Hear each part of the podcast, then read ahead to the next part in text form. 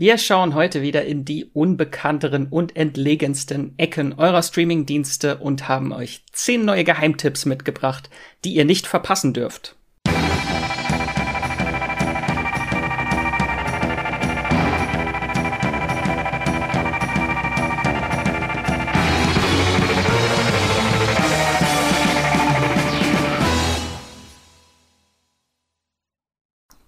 Hallo und herzlich willkommen zu einer neuen Folge Streamgestöber, eurem Movie-Pilot-Podcast, in dem wir Serien und Filme, die es in allen Streaming-Diensten von A wie Amazon bis Z wie da Zone, weiß ich auch nicht, äh, zu streamen gibt. Äh, ihr wisst, was ich meine. Ähm, ich bin der Max aus der Moviepilot Redaktion und im April hatten wir schon eine lange Podcast-Folge mit zehn Geheimtipps mit äh, Filmen und Serien, die es zu entdecken gibt. Da haben Andrea und Esther euch ein paar vorgestellt und äh, heute noch mal in anderer Konstellation wollen wir euch noch mehr Serien, noch mehr Filme und noch mehr Geschmäcker näher bringen. Deswegen habe ich heute digital an meiner Seite sonst äh, Marvel und DC-Experte und heute Geheimtipp-Spezialist und Geburtstagskind. Äh, hallo Patrick. Hallo.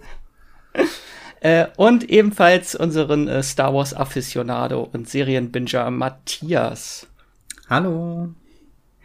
Ähm, Patrick, du bist ja eher der äh, Filmfan, äh, so das Gegenteil von mir. Ich gucke sehr viele Serien, du guckst sehr viele Filme. Mhm. Ähm, wie ist das? Wie wählst du denn Serien aus, wenn du mal welche guckst? Äh, oder wo holst du dir da Inspiration für Serientipps? Ähm, ja, auch bei euch teilweise so. Also in der Redaktion jetzt bei Moviepilot kriegt man es natürlich auch mit, was so die die Hypes oder Favoriten sind und da setze ich mir schon immer ab und zu welche auf die Watchliste. Ich bin dann meistens auch immer später dran, als alle anderen das dann zu gucken.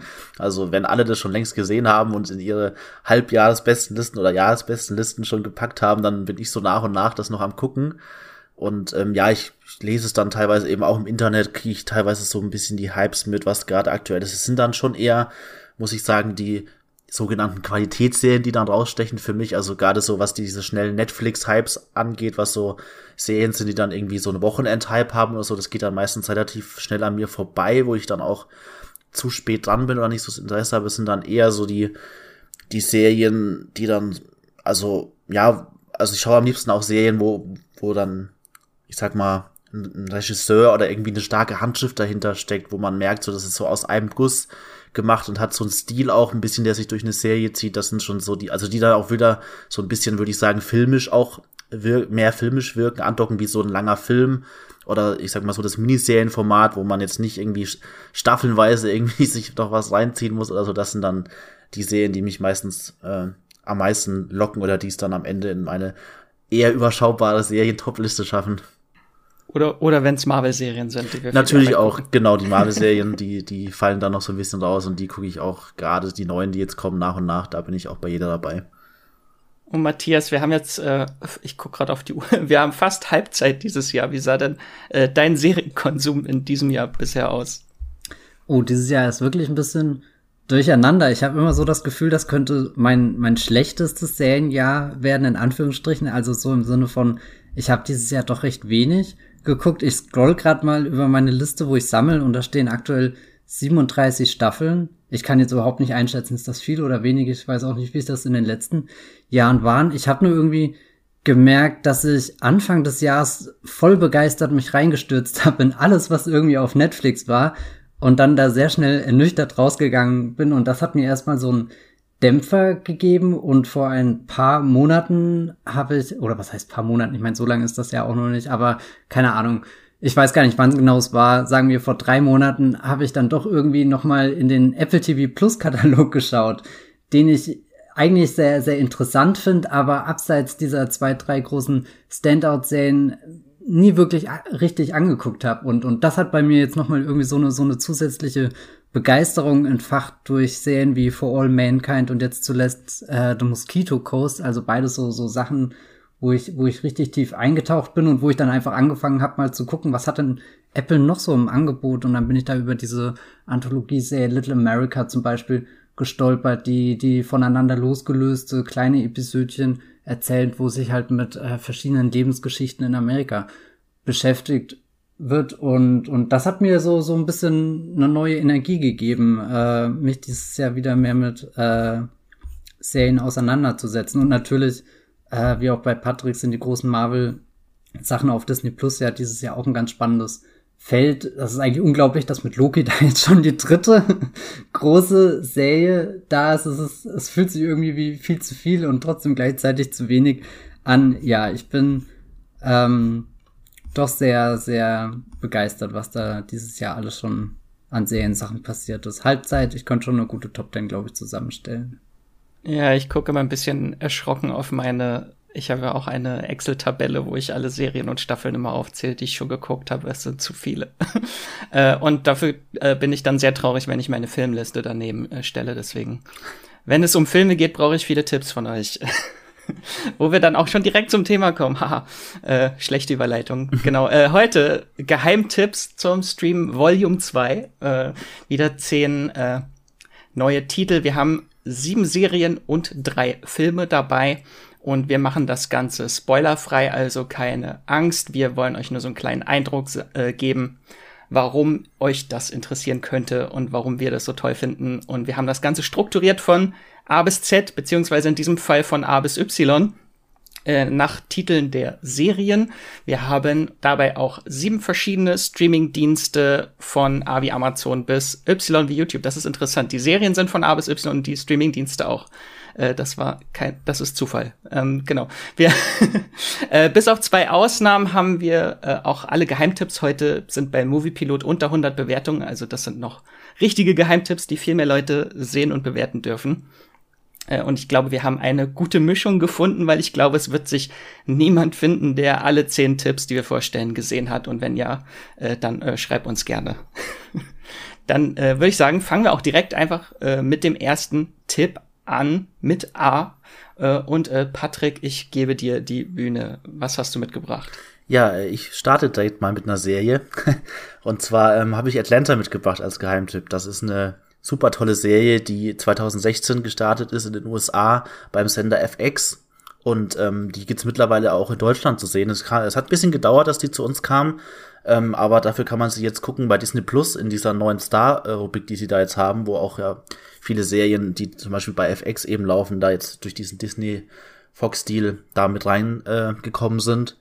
Und ähm, genau, da gibt's zwei Staffeln bisher und es ist schon so eine Serie, die fällt eigentlich unter unsere Snackable-Definition. Also die, das sind ähm, 21 Folgen auf zwei Staffeln verteilt und die sind meistens so 20 bis 30 Minuten lang. Es gibt ein paar, die sind ein bisschen länger, aber das meiste ist schon in diesem eher knappen Format äh, gehalten. Also die kann man schon so sehr locker, flott weggucken aber das ähm, soll nicht davon ablenken, dass es wirklich so eine leichte Kost nur ist. Also es ist nicht so, dass es, obwohl sie in diesem Sitcom kurzen Format daherkommt, wirklich so was Leichtes für zwischendurch, sondern die Folgen haben schon sehr, sehr viel Gewicht teilweise und, und sehr, die sind sehr vollgepackt mit viel Themen und Ideen und Sachen, über die man noch länger nachdenken kann. Ich kann ja mal kurz erklären, um was es grob geht. Also es ist eine Serie, die vor allem von Donald Glover lebt. Ich hoffe, den kennt ihr alle. Äh, er ist als Musiker ja auch tätig als Stylish Gambino und hat da auch vor, ich glaube, es war vor zwei Jahren oder vor drei Jahren mittlerweile, ich weiß schon gar nicht mehr, diesen sehr äh, künstlerischen Hit äh, rausgehauen mit This is America, wo er auch dieses wahnsinnig tolle Musikvideo gemacht hat und so eine, ja, so eine satirisch überzogene ja, so ein, so ein Streifzug durch die ganzen Missstände in Amerika hat er da gemacht und auch gerade eben aus Sicht, äh, aus seiner afroamerikanischen Perspektive. Und das ist im Prinzip auch ein, so eine, so eine Sichtweise, die sich auch durch die Atlanta zieht. Also Donald Glover spielt äh, in der Serie die Hauptrolle. Er ist auch ausführender Produzent und schreibt äh, zusammen mit oder abwechselnd mit seinem Bruder ähm, Steven Glover da auch oft die Drehbücher. Und ähm, er spielt da äh, einen, einen jungen Mann, der heißt Earn und der ähm, lebt in, wie, die, wie der Titel schon sagt, in Atlanta und ähm, führt da eher so ein, ja, so ein zielloses, orientierungsloses Leben als so ein ein Rumtreiber. Er hat sein, er hatte so ein Studium an, an, an so einem Elite-College, ich glaube Princeton war das, und hat das abgebrochen, hat das nie fertig gemacht und jetzt ist er im Prinzip arbeitslos und weiß nicht so richtig, was er mit sich anfangen soll. Er wirkt auch immer so ein bisschen, ja, so nicht depressiv, aber er wirkt schon immer so ein bisschen lustlos und als ob ihn irgendwas bedrücken würde. Er hat auch noch eine kleine Tochter, die er zusammen mit seiner Ex-Freundin slash Freundin äh, Vanessa hat. Ähm, das ist immer so eine On-Off-Beziehung im Prinzip. Also sie daten teilweise noch, verstehen sich mal besser, sind aber dann doch nicht zusammen. Also es ist so ein On-Off-Ding eben zwischen den beiden. Und es geht im Prinzip am Anfang der Serie darum, dass ähm, Earn seinem Cousin Alfred äh, dabei helfen äh, will, groß rauszukommen als Rapper, weil Atlanta ist ja auch gerade in den letzten Jahren oder schon seit einigen Jahren auch so ein bisschen so ein so eine Rapper-Hip-Hop-Goldgrube geworden. Also sehr viele, die gerade diesen aktuellen modernen Trap-Sound prägen im Hip-Hop, die kommen ja auch aus Atlanta. Das war ja so eine ganz große Bewegung und da will es eben auch in der Serie ähm, dieser Alfred schaffen dann, er hat dann den Rappernamen Paperboy und hat da ein, ein Mixtape aufgenommen, das schon ziemlich gut ankommt und auch bei Radio, bei der Radiostation dann gespielt wird und Earn will so ein bisschen als sein Manager dann versuchen, damit einzusteigen ins Geschäft und da auch ähm, dann ein bisschen erfolgreich zu werden, Geld zu machen. Und das ist im Prinzip so die Dynamik in der Serie. Die beiden, dann gibt's noch einen dritten im Bunde, ähm, Darius, ein Kumpel von denen, das ist so ein bisschen der Typ verpeilter, exzentrischer, verkiffter Philosoph, so ein bisschen, also eine ganz, ganz schräge Figur, die da noch mit im Bunde ist. Und im Prinzip ist das so ein bisschen roter Faden, der sich durch die Serie zieht.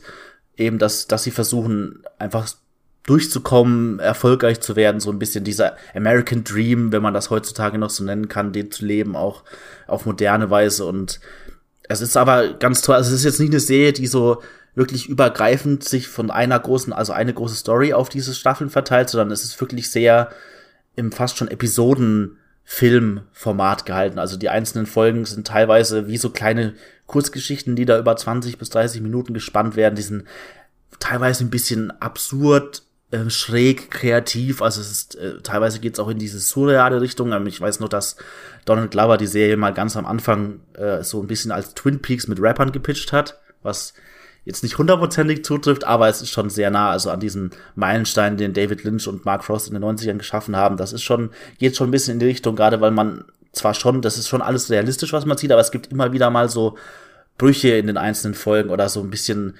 absurde Ereignisse, die nicht so wirklich Sinn geben. Es ist auch alles sehr kreativ und stylisch umgesetzt von dem Regisseur Hio Murai. Der ähm, ist so die, die visuelle Kraft in der Serie. Der hat viele Musikvideos auch gedreht im Hip-Hop-Bereich und, und im Indie-Bereich und lässt da auch seinen Stil sehr stark einfließen. Und ja, man, ich will gar nicht so viel verraten, aber es gibt immer wieder halt sehr schräge Ereignisse. Teilweise versuchen sie da äh, Drogen zu kaufen und fahren da irgendwo in die Wüste, wo sie dann dieses Rap-Trio, ähm, die, bekannten Migos treffen, die sich dann auch selbst spielen und das gibt dann ganz absurde Situationen. Es gibt auch mal einen Moment mit einem unsichtbaren Auto, wo man denkt, das existiert gar nicht und dann kommt da aber doch noch so eine Art Twist. Also man, man, jede Folge ist im Prinzip wie so ein, wie so ein wirklich kleiner, kunstvoller, ja, wie so ein Kurzfilm schon gemacht, so ein kleiner. Und ähm, da gibt's immer sehr viel zu entdecken. Es ist teilweise witzig, es ist schon dramatisch auch. Also das übergreifende Thema, habe ich ja schon erwähnt, ist wirklich auch so einfach das, das afroamerikanische Befinden im modernen Amerika. Also es geht schon auch ein bisschen um die Missstände, dadurch, wie auch äh, so afroamerikanische Künstler ausgebeutet werden von der Musikindustrie, gerade wenn sie neu sind und sich noch nicht so auskennen. Es geht auch so um Gewalt und, und natürlich auch wieder so die, die, die Polizeigewalt und das Justizsystem, wie, wie, wie da mit ähm, afroamerikanischen Menschen umgegangen wird. Und das ist aber nie so eine sehr schwere moralische Serie, die jetzt so den Zeigefinger hochhebt. Und es hat auch immer so ein bisschen was Cooles, Lockeres, Witziges, was dann aufgelockert wird. Und ja, also ich, ich kann, könnte noch mehr darüber reden, aber ich, ich kann nur empfehlen, schaut es euch unbedingt an. Wie gesagt, es gibt jetzt mittlerweile beide Staffeln bei Disney Plus schon. Es kam, als da neu war bei Disney Plus, kam erstmal nur die erste Staffel und mittlerweile ist auch die zweite da und man kann sich das beides eben, wie gesagt, relativ flott reinziehen und ähm, ja, ich kann es euch nur empfehlen. Ich weiß gar nicht, ob ihr, ihr beiden habt es, glaube ich, auch gesehen. Atlanta. Ja. Und ja, ich, ich, äh, ich, hoffe, ihr könnt meinem Hype da auch ein bisschen zustimmen. Total. Ja, es ist übrigens, es ist übrigens eine der zwei Ausnahmen. Äh, die Serie hat bei Moviepilot 354 Bewertungen. Ah, ja. äh, ich würde aber trotzdem sagen, dass sie noch als Geheimtipp äh, durchgeht. Ja. Und äh, weißt du oder kannst du erraten, welche Bewertung die Serie bei Moviepilot hat? Ähm, ich würde jetzt Was mal sagen, eine schätzen? 7,3. Ganz daneben, eine 8,1. Oh, super. Ja, das freut mich aber dann, dass ich so daneben liege. Ja, auf jeden Fall verdient. Also, das, das klingt schon so, als wäre sie, also wenn sie jetzt kein Geheimtipp mehr ist, wobei wir schon sagen würden, dass sie einer ist, dann hat sie zumindest schon so einen kleinen äh, Kult-Hype fast schon, kann man sagen. Das ist schon mit, mit einer 8,1, das ist schon eine sehr hohe Bewertung auf jeden Fall. Es haben viel mehr Leute verdient, die Serie zu gucken, würde ich sagen. Ja. Sie war, glaube ich, auch in unserer Top 100 der besten Serien des Jahrzehnts recht weit oben. Hm. Ich weiß auch nicht mehr, welcher Platz genau, aber da war sie auch verdient ziemlich weit oben dabei. Ja. Ähm, dann würde ich sagen, äh, guckt alle Atlanta bei Disney Plus. Ich glaube, sie lief ursprünglich mal in Deutschland bei Sky, aber dann war sie irgendwann auch wieder weg. Also ich habe sie, glaube ich, dort mal gesehen, aber dann waren mhm. auch Folgen wieder weg. Äh, und das jetzt können ist, wir das sie ist schon so eine eigene Atlanta-Folge, gell? Dass sie mal irgendwo war und dann ist sie wieder weg. Was ist da los? Wie das äh, mysteriöse, unsichtbare Auto, das irgendwo mal im Hintergrund fährt in Atlanta in einer Folge. es ist da und es ist doch nicht da. Aber jetzt ist die Serie bei Disney Plus, genau, da könnt ihr sie gucken. Zwei Staffeln. Ähm, Matthias, dann kommen wir direkt zur zweiten Serie. Ja, ähm, ich habe Dickinson mitgebracht. Eine oder eigentlich die Serie, durch die ich das allererste Mal auf Apple TV Plus aufmerksam geworden bin. Ich entschuldige mich jetzt schon, irgendwie ist das so ein roter Faden gerade bei mir, Apple TV Plus. Ich werde nicht bezahlt, Werbung für diesen Streamingdienst zu machen. Ich bin nur sehr angetan von den äh, doch sehr, sehr sorgfältig kuratierten Serien, die die momentan im Programm haben. Und Dickinson war dann eben vor einem Jahr oder weiß gar nicht, wann die erste Staffel genau gestartet ist. Beziehungsweise ich habe sie auch gar nicht zum Start geschaut, sondern ich war da erst zögerlich, habe dann erst ein paar Monate später reingeguckt, als auch schon alle Episoden da waren. Apple TV ist ja auch noch einer der Streaming-Dienste, die äh, wöchentlich ihre Episoden veröffentlichen, also nicht wie bei Netflix alles da, dass man direkt äh, durchbingen kann. Genau, aber Dickinson, wie der Name schon andeutet, geht es um Emily Dickinson, die ihr vielleicht kennt, hier 19. Jahrhundert, äh, eine sehr äh, große, bekannte äh, Dichterin, Poetin aber ähm, die Serie hat es sich jetzt nicht auf die Fahne geschrieben, daraus so ein klassisches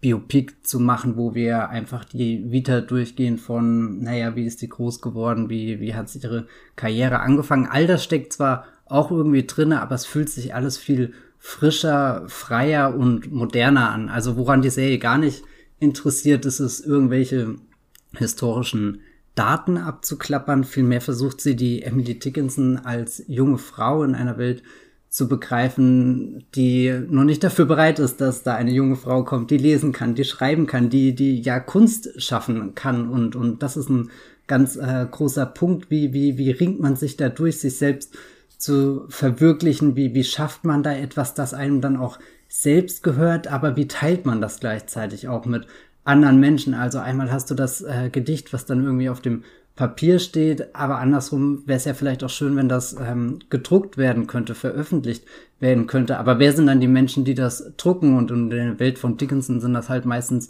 Männer, die, die in diesen Machtpositionen stehen und da wird dann auch viel die Frage so diskutiert, was, was besitze ich von mir selbst oder von meiner eigenen Schöpfung und das wurde jetzt auch in der zweiten Staffel wieder sehr stark ähm, thematisiert, wo, wo Emily Dickinson dann schon fast ein Name geworden ist, also wo, wo sich die Menschen umdrehen und, und ihren Kopf wenden. Und oh, ist das, ist das die Emily Dickinson, von der wir schon so viel gehört haben, aber, aber eigentlich will sie gar nicht diese, diese Person sein, die berühmt ist, die, die ein Star ist, sondern sie, sie ist, keine Ahnung, versucht eher noch selbst rauszufinden, wer sie wirklich ist und was das alles bedeutet, was sie da aufschreibt. Was mir sehr gefällt äh, bei der Serie ist, dass sie einmal so, so rein visuell sich schon in dem historischen, äh, historischen Setting bewegt, aber dann auf der gestalterischen Ebene kommen auch so, so ganz fremde Elemente mit rein, wo dann äh, vor allem der Soundtrack dazu gehört. Also einmal haben wir hier eine klassische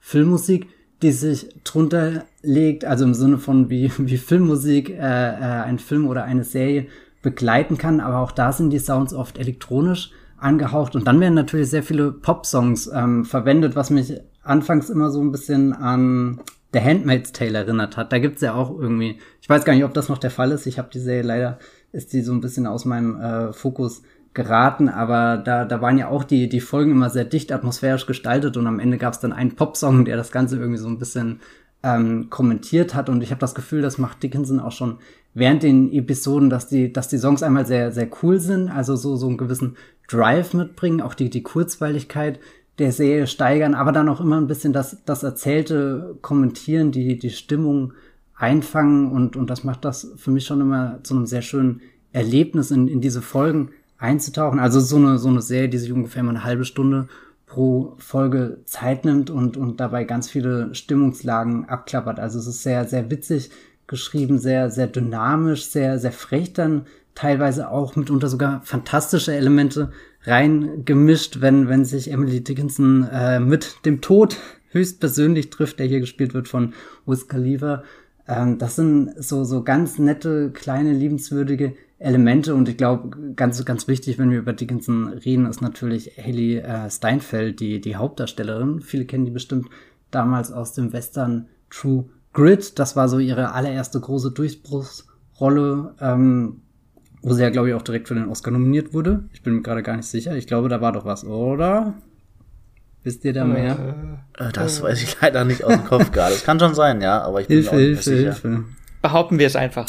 Ja, äh, Verdient. Tatsächlich, beste Nebendarstellerin, äh, Nominierung für Haley Steinfeld. Hat mich meine Erinnerung nicht getrübt. Ähm, ich würde sagen, das war damals genauso verdient, wie es sicherlich auch heute für äh, Dickinson wäre, weil, weil sie ist da einfach so, so ein hypnotischer Magnet in der Serie. Also so die, die, die Kamera schaut sie A sehr viel an, weil, weil in ihrem Gesicht einfach sehr viele komplexe äh, Prozesse vor sich gehen und, und halt wirklich immer dieser, dieser innerliche Struggle da ist von wer bin ich und, und wie kann ich das, was in mir steckt, irgendwie zum, zum Ausdruck bringen. Und also jetzt selbst nach, nach zwei Staffeln habe ich das Gefühl, diese, diese Person, Emily Dickinson, schon ein Stück weit erforscht zu haben, aber auch noch nicht komplett verstanden zu haben, weil sie es selbst auch noch nicht getan hat. Und da bin ich jetzt einfach wahnsinnig gespannt, wie, wie ihre Geschichte auf dem Weg weitergeht. Und was ich ganz faszinierend noch so nebenbei finde, dass das Werk von Emily Dickinson, also ihre Gedichte finden auch Einzug in die Serie und werden dann teilweise fast schon, schon rhythmisch vorgetragen. Also wie wir, als sind sie auch Teil der, der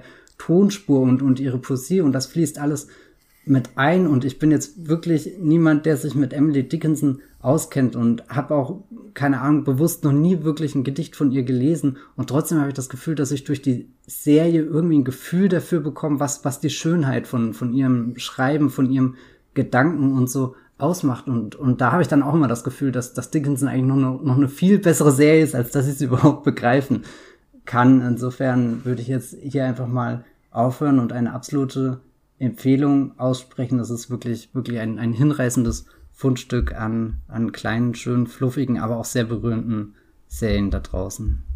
Ja, ich bin tatsächlich ein bisschen traurig. Ich habe gerade mal nachgeguckt, äh, beim Movie Pilot äh, 43 Bewertungen, also gehört noch äh, als Geheim absoluter Geheimtipp, äh, aber hat nur eine Durchschnittsbewertung von 6,7. Ich kann mir das vielleicht so ein bisschen erklären, dass der Stil viele abschreckt. Es ist ja schon so eine flippige Mischung, so historisch äh, vermischt mit Comedy, die so ein bisschen also es erinnert mich ein bisschen an Kimmy Schmidt, so vom, vom Humor her. Mhm. So, oder 30 Rock, so ein bisschen, dass so der etwas schrille Humor, die sprechen äh, auch sehr modern, die Charaktere.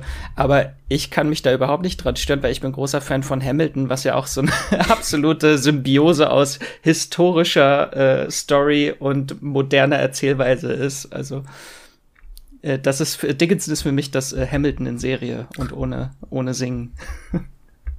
Es ist definitiv beides in der gleichen Ecke in meinem Kopf platziert. Beides auch recht gleich hoch, oder? ja, schon. Also ich meine, bei Hamilton fehlt mir immer noch die, die ultimative Musical-Erfahrung. Da bin ich ja bisher auf, nur auf den, den Disney Plus äh, quasi angewiesen. Aber doch, ja, es sind beides Dinge, die ich sehr mag. Vielleicht auch wirklich, weil, weil, weil die Musik darin so eine prominente Rolle spielt. Also du hast wirklich ein Gefühl für, was da abgeht, allein dadurch, dass du es hörst wie sie sprechen, wie sie reden und dann eben auch die Musik dazu.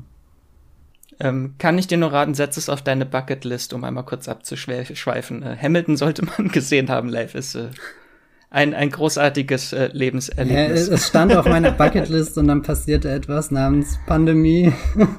oh ja. Mhm. Übrigens, äh, ab nächstem Jahr auch in Hamburg auf Deutsch. Kann ich mir noch nicht vorstellen, wie das funktioniert, aber.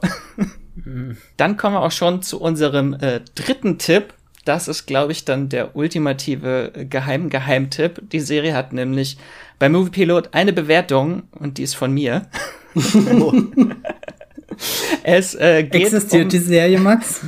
Die Serie existiert tatsächlich. Ich habe sie gesehen und sie heißt äh, Game Boys. Es geht nicht um den Nintendo Handheld, aber da denken wahrscheinlich auch nur alle, die in den 90ern äh, geboren waren, dran, dass es vielleicht um Nintendo geht. Nein, geht's nicht. Es ist eine queere Serie. Passend jetzt zum äh, Pride Month habe ich auch heute zwei äh, queere Serien äh, mitgebracht und diese Serie sollten mehr Menschen gesehen haben. Es ist eine Boys Love Drama Serie, so heißt das äh, äh, Genre. Das ist so ein Begriff, der aus Japan stammt und in den vergangenen Jahren hat sich so ein riesen Serienhype in ganz Asien äh, entwickelt um äh, Boys Love Serien, wo es halt um äh, die Liebe junger Männer geht.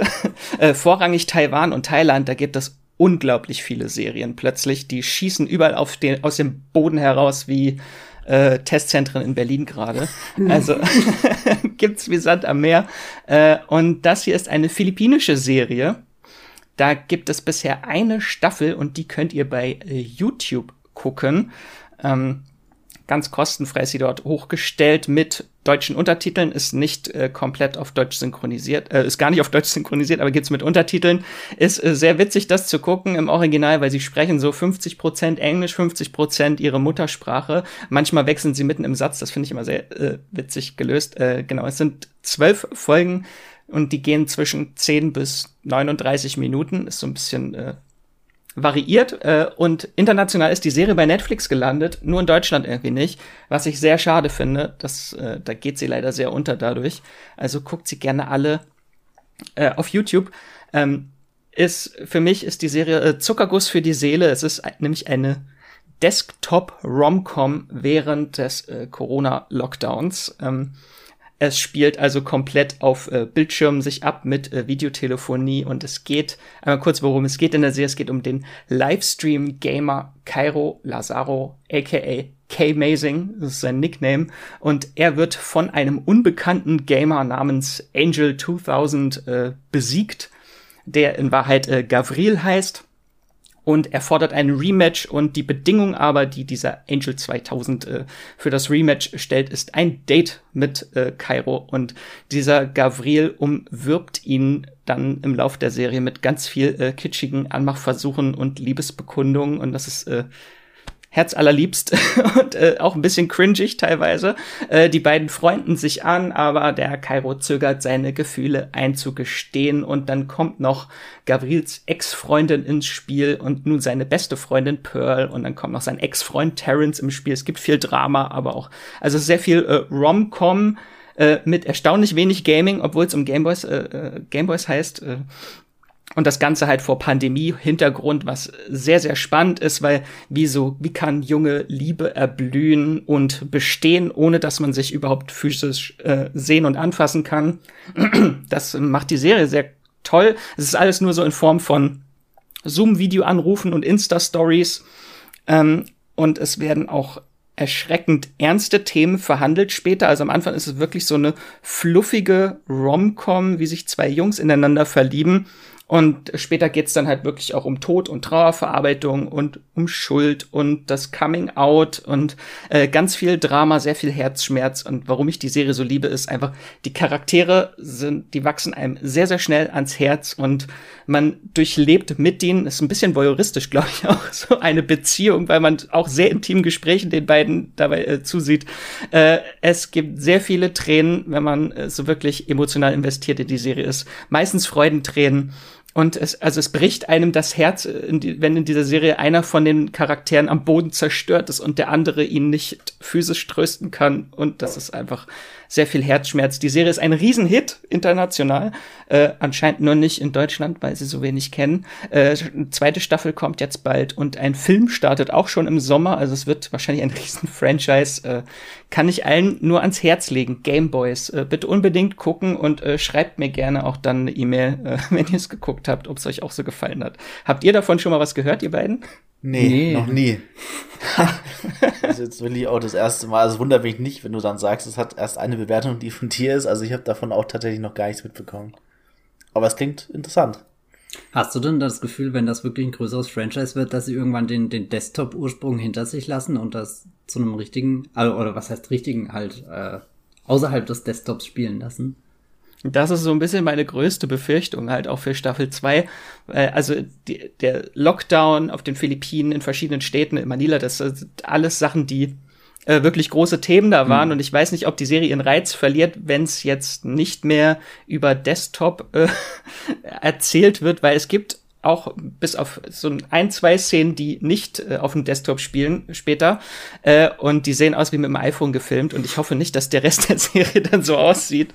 Äh, also cinematografisch sieht das nicht aus. Äh, da hoffe ich mehr. Aber ich bin auch sehr auf diesen Film gespannt. Der ist, äh, da gibt's auch schon einen Trailer bei YouTube und der sah auch nicht aus, äh, der sah aus, als wäre einfach klassisch aufgelöst gefilmt, ohne Desktop. Ich bin auf alle Fälle neugierig geworden, weil die Desktop-Sachen verbinde ich bisher vor allem mit halt äh, Horrorfilmen und Thrillern, also hier so Unknown User und was es da alles gab. Und ich glaube, ich habe noch nie so einen kompletten Desktop-Film gesehen, der der jetzt nicht so so ganz genre-lastig ist, sondern da auch ein bisschen, keine Ahnung, was anderes abbildet. Da gab es ja im letzten Jahr so einige. Ich glaube, Netflix hatte auch eine, die hieß Social Distance. Also es gab ja, so ganz viele, auch beim ZDF gab es mehrere solche Serien, so Desktop-Serien, aber so wirklich komplett Herzschmerz rumkommen war, glaube ich, noch nicht dabei. Ähm, genau, äh, lasst euch alle bezaubern von den Gameboys auf äh, YouTube. Dann äh, kommen wir zu unserem vierten Tipp, äh, Patrick. Da habe ich ein bisschen geschummelt, äh, um ihn bei I einzusortieren und nicht bei B, obwohl der Titel eigentlich mit B anfängt. Ah. ja, äh, es ist ein Streaming-Film. Ich weiß gar nicht, ob man es Film nennen kann. Ein Special, ein kreatives Kunstprojekt ähm, von Bo Burnham. Das heißt eben Inside oder Bo Burnham Doppelpunkt Inside. Ähm, ist noch relativ aktuell. Es kam erst vor wenigen Wochen zu Netflix. Und ähm, ja, um das kurz vorzustellen, ich weiß nämlich nicht, wie groß Bo Burnham in Deutschland ist. Ich glaube, er ist schon eher so ein US-Thema und noch nicht so groß. Äh, also er fällt zum Glück dadurch typisch in unsere Geheimtipps äh, jetzt dadurch, dass er wirklich noch nicht so den Hype in Deutschland hat. Ähm, um da kurz ein bisschen einzusteigen, Bo Burnham ist ein Comedian, wobei das eigentlich auch schon zu kurz gegriffen ist, weil er wirklich ein richtiges Multitalent ist. Also er ist bekannt geworden schon vor über zehn Jahren, ich glaube vor 2010 sogar schon, da hat er im Internet angefangen, auch so kleine Clips, Videos und Comedy-Songs hochzuladen. Das war, glaube ich, damals sogar noch MySpace oder so vor YouTube noch. Hat er da schon angefangen, sich so ein bisschen in dieser Do-it-yourself-Schiene da auszuprobieren, einfach eigene Sachen hochzuladen und ist dann über YouTube so ein bisschen äh, schon so ein Internet-Hype geworden und ist dann immer größer geworden, hat sogar eigene Stand-ups dann aufgeführt. Es gibt auch noch ein anderes Stand-up vor dem aktuellen, das es bei Netflix gibt. Das heißt Make Happy. Es kam 2016. Und ähm, Inside ist jetzt noch mal was ganz Besonderes, weil ähm, Bo Burnham das komplett auch in der Corona-Pandemie in, in kompletter Eigenregie aufgenommen hat. Also er war da äh, zu Hause bei sich irgendwo in Los Angeles in seinem kleinen Haus und ähm, hat da den kompletten Lockdown alleine verbracht. Er inszeniert zumindest so. Wir wissen natürlich nicht, was in der Realität wirklich so war, ob das auch ein bisschen so eine Art Rolle ist, die er da spielt, dass er wirklich komplett isoliert, vereinsamt da auch war, weil er auch, äh, wie bekannt ist, äh, eine Beziehung führt zu einer Regisseurin und man weiß jetzt natürlich nicht, wie die, wie die sich da vielleicht auch gesehen haben und Zeit verbracht haben, aber die Ausgangssituation von Inside ist wirklich, dass er da komplett alleine in Isolation verbracht hat äh, seit Beginn der Pandemie und dann auch überlegt hat, was kann er jetzt mit dieser vielen Zeit die er da hat, mit sich selbst anstellen und ähm, er kann nicht vor, vor Publikum auftreten. Er hat das auch jahrelang tatsächlich schon nicht mehr gemacht. Ähm, das wird auch, ohne jetzt zu spoilern, später ähm, in einem sehr bewegenden Höhepunkt in diesem Special dann auch enthüllt, warum das überhaupt so war, warum er nicht mehr so lange auf der Bühne war.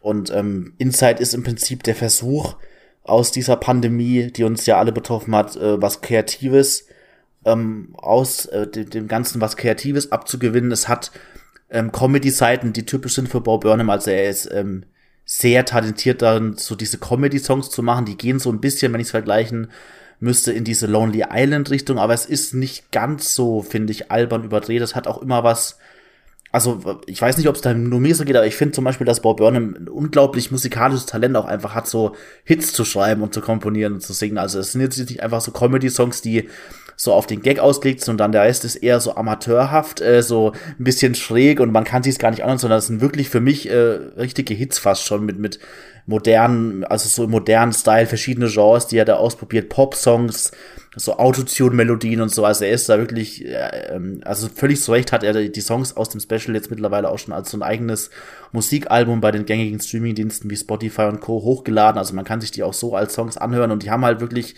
extremes Ohrwurm-Potenzial und sind halt gleichzeitig sehr witzig. Also in dem Special Insight dreht sich dann natürlich viel auch um Pandemie-Themen. Ähm, es geht um FaceTime-Anrufe mit der Mutter, die äh, aufgrund von technischen Problemen äh, sehr frustriert und verzweifelt enden. Es geht darum, äh, durch Instagram zu scrollen und so auf diese, er nennt es dann so White Girls Instagram, also so diese Instagram. White Woman's Instagram. White Woman's Instagram, genau so diese Instagram-Profile junger, junger weißer Frauen, die, bei denen sich dann teilweise so diese typischen Muster und Ähnlichkeiten abspielen. Das nimmt er da alles sehr witzig aus Korn. Es geht um den um den Aufstieg von, von Jeff Bezos oder auch Jeffrey Bezos, wie er ihn nennt, der äh, in der Pandemie äh, noch mehr Milliarden oder Millionen gemacht hat, als er sowieso schon hat. So dieser Ausstieg ist, ja, es, es, es schneidet so alle Themen an, die die sehr nah an der Pandemie liegen. Es sind auch so ein bisschen Internetsachen dabei, die so die letzten Jahre noch betreffen, wo er selber ja nicht so in der Öffentlichkeit war, sich zurückgezogen hatte. Es gibt zwei so witzige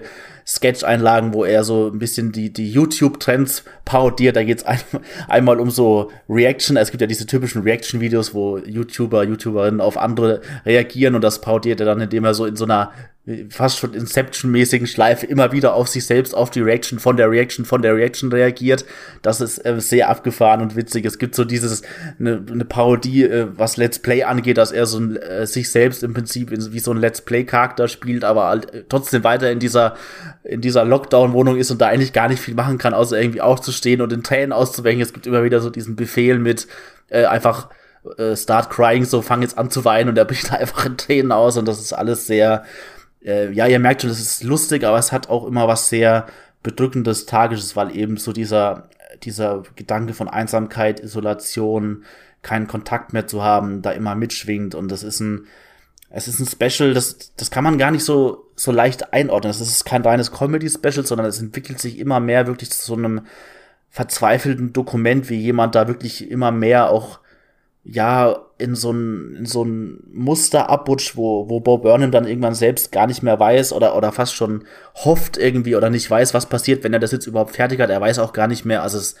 man muss auch dazu sagen, er hat es ja wirklich komplett selbst äh, inszeniert, gefilmt, geschnitten und es hat auch so einen sehr experimentellen Charakter. Also man sieht auch ihn so ähm, ähm, optisch verändert er sich dann natürlich auch. Also er schneidet sich dann nicht die Haare, lässt sich so diesen Pandemiebart wachsen und sieht dann so ein bisschen zerzauselter aus und man erlebt so die Pandemie, die, die langen Monate, auch gerade so ein Lockdown, die wir auch in Deutschland im Winter hatten, die erlebt man nochmal so im Zeitraffer ein bisschen mit, diese Stimmung, wirklich so, dass gar nichts mehr geht außerhalb dieser Welt, die es da außen gibt, die kriegt man eigentlich gar nicht mehr mit, so es spielt sich alles in dieser kleinen Welt in den eigenen vier Wänden ab und das, ähm, irgendwann kommt er auch an den Punkt, wo er sagt, er weiß gar nicht, wie wie dieses Special überhaupt enden soll, wie lang das noch gehen soll und was er überhaupt danach, äh, dass er fast schon ein bisschen Angst hat, dass er irgendwann fertig ist, weil er gar nicht weiß, was kommt denn danach überhaupt noch? Ist dann, ist dann immer noch die Pandemie, wird sich noch mal was verändern? Wie sieht die Welt da draußen mittlerweile aus? Und das hat dann schon was sehr bedrückendes, tragisches auch noch mal so diese Lockdown-Stimmung. Also ich habe nichts gesehen, also es gibt ja seit letztem Jahr oder auch dieses Jahr, es gibt schon immer wieder jetzt auch Filme, Serien oder generell so künstlerische Inhalte, die sich mit der Pandemie auseinandersetzen aber ich habe tatsächlich noch nichts gesehen, was so genau, äh, auch künstlerisch genial, so dieses wirklich Pandemie-Gefühl getroffen hat, das ich auch teilweise selbst erlebt habe, so, dass diese Stimmung so, so gut eingefangen hat und trotzdem da irgendwie was Witziges, Kreatives rausgeschlagen hat. Also ich fand, das war ein ganz besonderes Special und, und ich war total begeistert. Also auch wenn es jetzt nicht ein klassischer Film ist, wobei es schon unter Film fallen würde, ist das auf meiner besten Liste bisher von den Sachen, die ich neu gesehen habe in diesem Jahr, ganz weit oben auch dabei. Also ein absolutes Highlight und ich kann es wirklich nur jedem empfehlen. Ich war am Anfang auch tatsächlich von Bob Burnham so ein bisschen abgesteckt damals als Make Happy, als es das gab. Das habe ich tatsächlich auch gar nicht komplett geguckt, weil ich so mit diesem Comedy-Song-Style nicht so warm wurde und dachte, das ist nicht so mein Humor.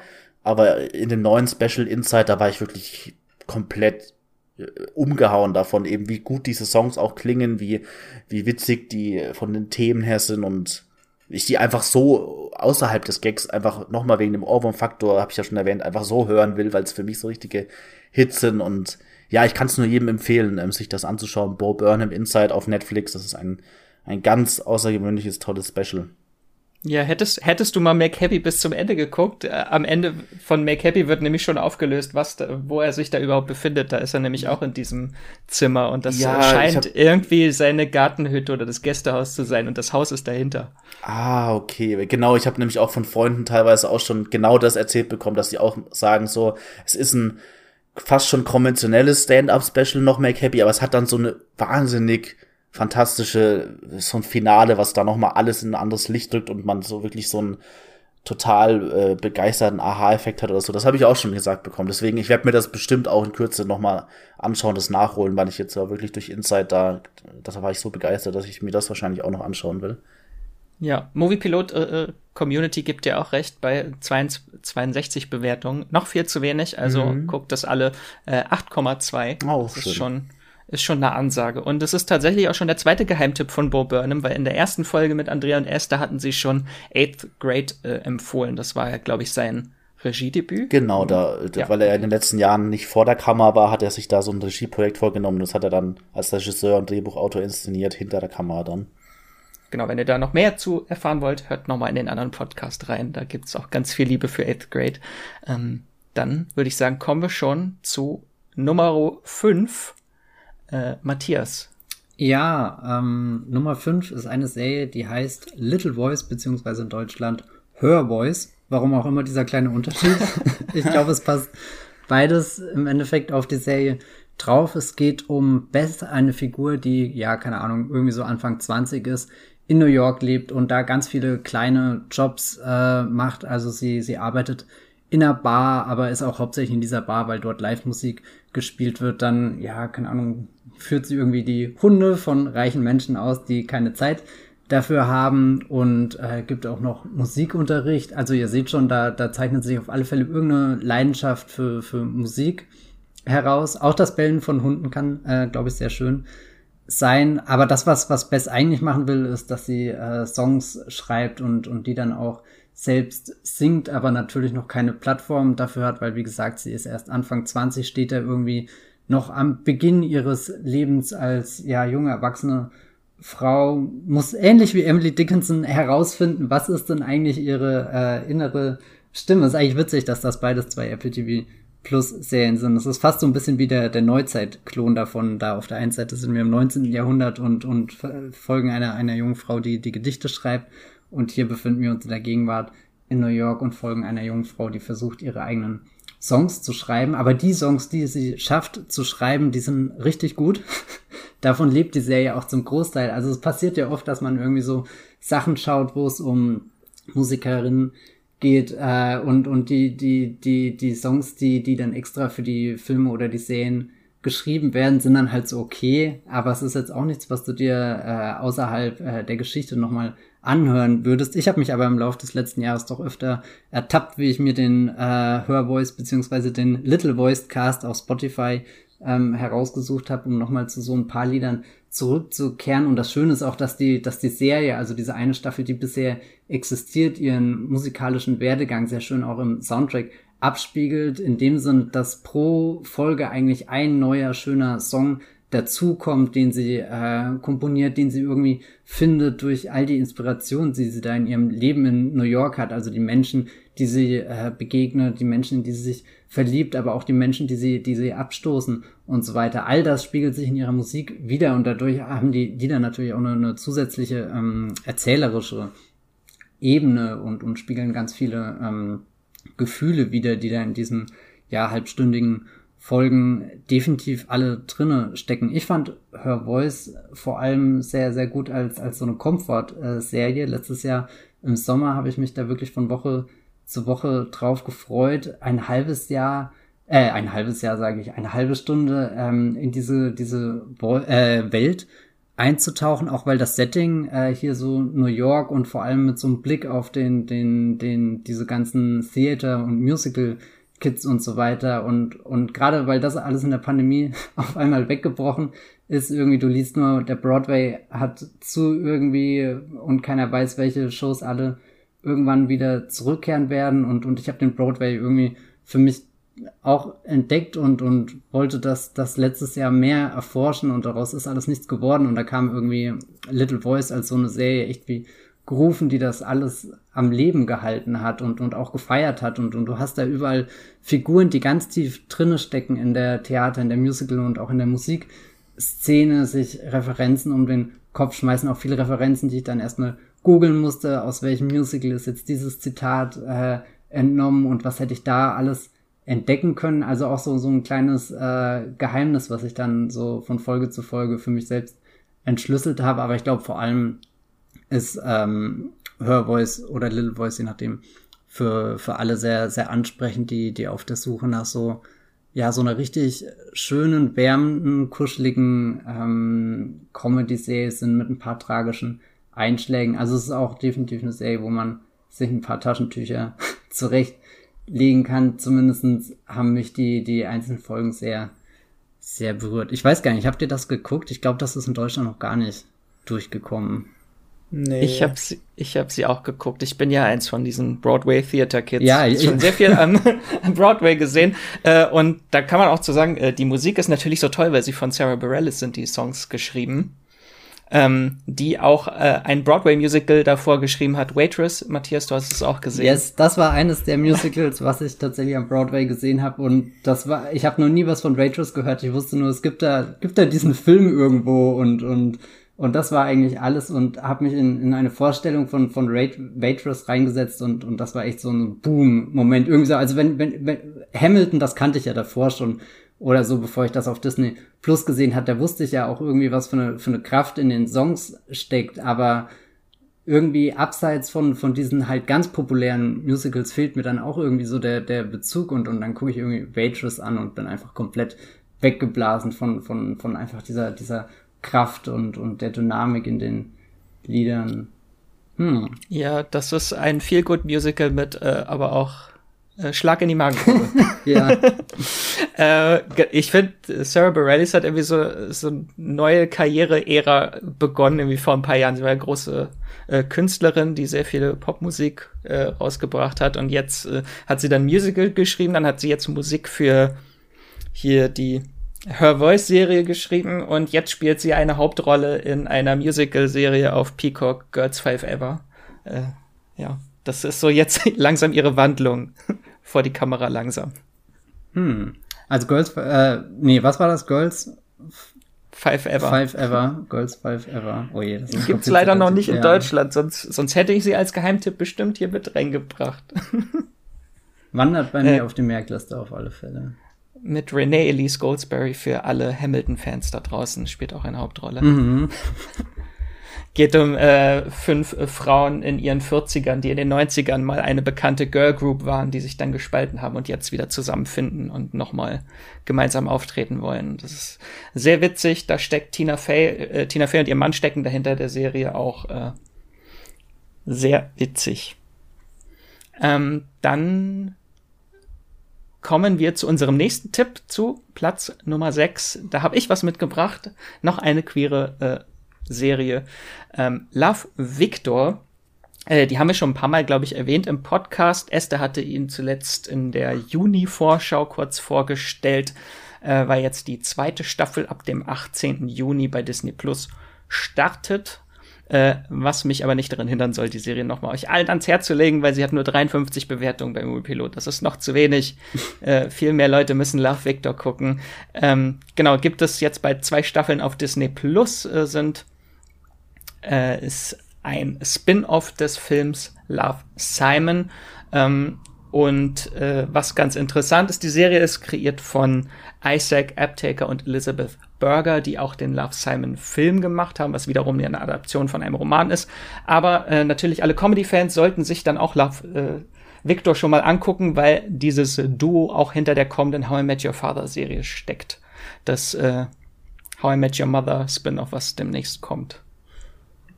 Ähm, genau, vielleicht einmal ganz kurz, worum es geht in Love Victor. Es ist eine Coming-of-Age, Coming-out Rom-Com-Teenie-Serie. Ich habe jetzt einfach mal dieses sehr lange äh, verbundene Genre äh, begründet. es sind äh, zwei Staffeln mit je zehn Folgen und die sind immer so zwischen 25 und 30 Minuten lang. Ja, also ist sehr snackable, äh, die Serie.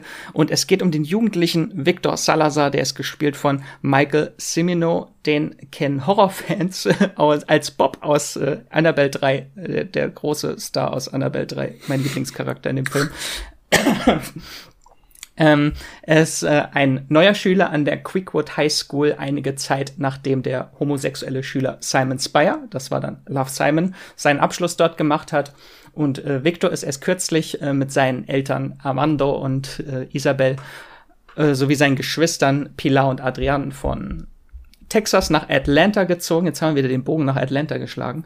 Ähm, Und hier will äh, Victor jetzt einen Neubeginn wagen und sich nicht mehr verstecken, denn er ist schwul und möchte sich endlich outen. Äh, aber es kommt alles ganz anders als gedacht am ersten Schultag und Victor gerät in eine Identitätskrise und muss sich erneut und seine Gefühle verstecken, äh, um in dem sozialen Gefüge der Highschool Fuß fassen zu können. Und äh, Victor steht halt auch als äh, Sportler und junger Athlet unter enormem Druck, der bei seinem Findungs- und Outing-Prozess nicht sehr hilfreich ist. Äh, und an der Creekwood High findet er ganz schnell dann aber neue Freunde und so einen neuen Freundeskreis mit ganz vielen tollen Charakteren. Zum einen der liebenswerte und nerdige Felix, der auch sein Nachbar ist. Und er stürzt sich Hals über Kopf in eine Beziehung, in die er gar nicht geraten wollte, eigentlich mit der Mitschülerin Mia. Äh, aber das Ganze äh, eskaliert dann für ihn, seine Gefühle eskalieren, weil es gibt noch den attraktiven und äh, offen schwulen Mitschüler und Barista äh, Benji. Äh, also sehr viel Drama und Liebe in, dem, in der Serie. Und jetzt, um die Brücke zum Film zu schlagen, Victor sucht dann bald den Kontakt äh, per äh, Textnachrichten zu Simon, äh, der ihm dabei helfen soll und ihm Ratschläge geben soll, wie er zu sich selbst finden kann und den Mut aufbringen kann, seine Gefühle offen zu legen. Und Love Simon war schon so eine herzerwärmende Coming-out-Geschichte und eigentlich schon recht revolutionär, weil es eine Mainstream-Teenie-Komödie eines Hollywood-Studios, damals Fox, äh, mit einem queeren Hauptcharakter war. Äh, und die Serie ist aber jetzt nicht einfach nur eine Kopie des Films. Hier geht zwar auch um ein Coming-out, aber noch viel mehr. Und äh, Victors Coming-out-Prozess ist auch eine ganz andere Erfahrung als die von Simon und auch ein Stück weit realistischer, ähm, weil der Outing-Prozess ist nur so ein monumentaler Moment im Leben vieler queerer Jugendlicher und in den meisten Fällen wird da viel Kraft und Mut abverlangt und jedes Outing ist anders und da wirft die Serie einen sehr spannenden Blick drauf, und weil sie natürlich als langfristige Erzählung auch geplant oder angelegt ist, geht es natürlich auch noch weit darüber hinaus über das Outing, wenn er irgendwann ich bin schwul sagen kann. Ähm, und mir gehen äh, persönlich solche Coming-out-Geschichten immer besonders ans Herz äh, und nehmen mich emotional mit, weil bei mir auch äh, das Coming-out damals mit 17 ganz anders äh, als geplant ablief. Von daher bin ich bei Coming-out-Momenten in Filmen und Serien immer besonders emotional investiert. Ähm, aber auch darüber hinaus, äh, Love Victor ist einfach eine zuckersüße und äh, tolle Serie mit vielen tollen Charakteren, die einem nach und nach mit all ihren Fehlern und Marotten ans Herz wachsen. Und äh, die Serie verhandelt daneben auch noch viele weitere interessante Themen, wie zum Beispiel die kriselnde Ehe seiner Eltern in der ersten Staffel. Äh, ja, und dann kommt äh, Staffel 2 da will ich jetzt nicht so viel spoilern, aber Staffel 2 legt in allem noch mal eine Schippe drauf. Also die Serie wird einfach immer besser. Und in Staffel 2 bekommt jede Figur interessante Handlungsstränge, die sich alle parallel entwickeln, durch die Zeit, durch die ganze Staffel ziehen. Es werden viel erwachsenere Themen angesprochen, was vielleicht auch daran liegt, dass die erste Staffel damals noch für Disney produziert wurde und dann aber zu Hulu abgeschoben wurde und jetzt ist die zweite Staffel direkt für Hulu in den USA produziert was ganz witzig ist, dass sie in Deutschland jetzt bei Disney Plus dann läuft, die Serie. Äh, aber in der zweiten Staffel geht es dann halt auch wirklich um ernstere Themen wie äh, Trennung, psychische Probleme, Alkoholismus äh, und auf die Jungfiguren bezogen, auch Dinge wie das erste Mal, äh, Vertrauen und Misstrauen. Es äh, wird äh, auch sehr sexy in der zweiten Staffel, ist immer noch recht äh, äh, jugendfrei, die ist immer noch jugendfrei, die Serie, aber es ist schon, äh, Sex spielt eine größere Rolle als in der ersten Staffel, die sehr äh, Disneyhaft äh, unschuldig war teilweise. Ähm, also mir hat die Serie wirklich, äh, mir gefällt sie sehr, ich liebe die Serie und äh, zweite Staffel kann ich allen nur ans Herz legen. Guckt die Serie, wenn ihr sie noch nicht gesehen habt und äh, wenn ihr schon die erste Staffel gesehen habt, guckt unbedingt die zweite Staffel. Äh, habt ihr die schon gesehen? Nee, nur den Film Love Simon habe ich damals geguckt, den fand ich sehr schön, aber die Serie auch nur so ein bisschen eben auch wie wir schon sagen, geheimtippmäßig auch redaktionsintern von dir oder so ein bisschen den Hype mitbekommen, aber auch noch nicht so wirklich auf dem Schirm gehabt, dass es da jetzt noch, noch mal mehr gibt, auch mit der zweiten Staffel schon, also das ist ein bisschen an mir vorbeigezogen tatsächlich. Matthias, du hast die erste Staffel gesehen. Genau, ich habe jetzt auch, äh, werde die zweite definitiv noch anfangen. Ähm, ich mochte die auch sehr. Ich kann mich nicht entscheiden, ob ich irgendwie den, den Film oder die Serie lieber mag. Also der Film war im Kino echt so ein, so ein richtiger Wow-Moment.